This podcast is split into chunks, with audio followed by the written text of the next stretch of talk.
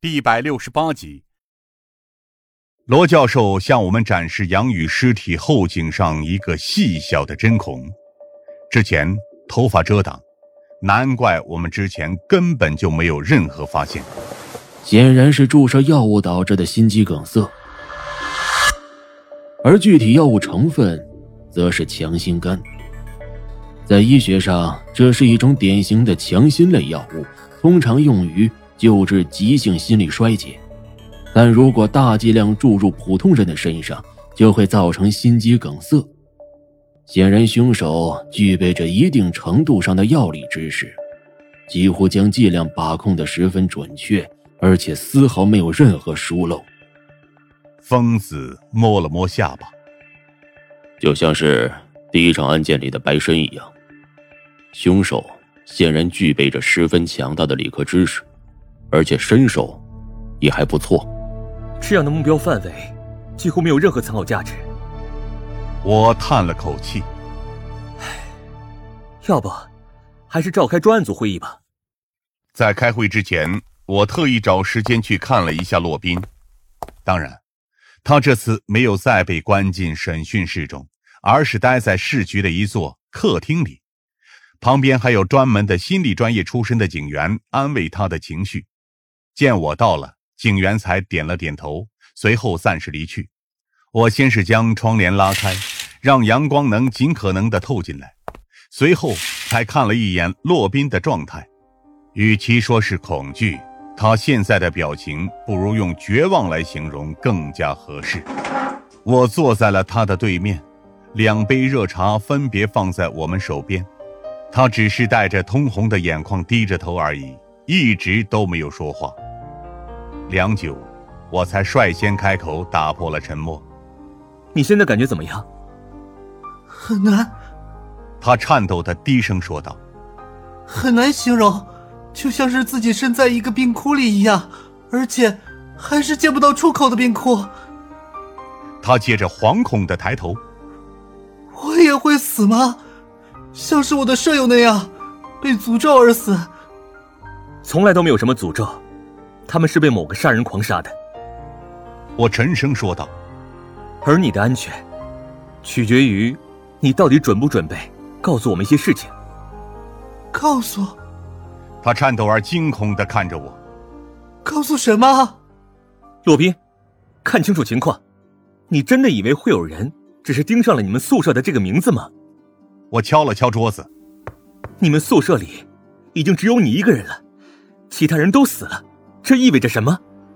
意味着我们被杀一定有什么理由吗？他眼角流出了一丝眼泪。如果我知道些什么，我肯定会说的。但我真的不知道究竟是怎么回事。我深吸了一口气。那好，回忆一下，杨宇离开之前有什么异样的举动和反应没有？没有，一切都像往常一样。他低着头，语气中透露着一丝绝望。在孙河死之后，我本来已经打算回家了，但是杨宇让我留了下来。我下意识的皱了皱眉，让你留下来。为什么？因为他说一切都会没事的。洛宾抬头看着我，杨宇就像是什么事情也没发生过一样。有些时候，我甚至会听见他在晚上一个人躲在被窝里面笑。我实在受不了这一切了，我想回家。洛宾再度痛哭了起来。我想和我父母联系。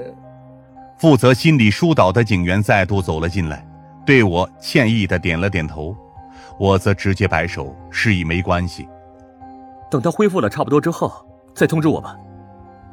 我低声说道，随后才离开了客厅。专案组的会议室里从未如此凝重，我认识的每张脸几乎都带着一丝难以言明的肃穆。疯子更是脸色铁青。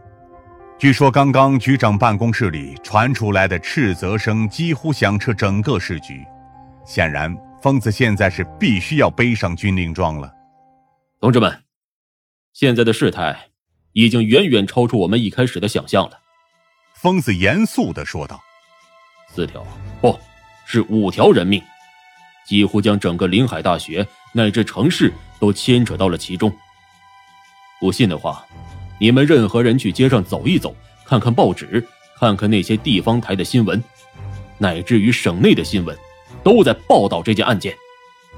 而我们，就是身处于这个风口浪尖之上。疯子敲了敲桌子，时不待我啊，同志们！我们不能再继续沉沦下去了，必须奋起直上才行。否则，Z 城警察的名声就得被钉在耻辱柱上。整个社会，整个 Z 城，都在等着我们做出交代。因此，我希望各位能继续发扬艰苦奋斗的精神，不到最后一刻，绝对不能轻言放弃。要知道，我们可是肩负着人民的寄托。这番激励演讲下来，能不能起到作用，我不知道。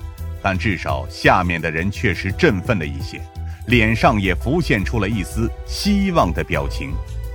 接下来，请张芬同志给我们简单梳理一下目前的案件进展吧。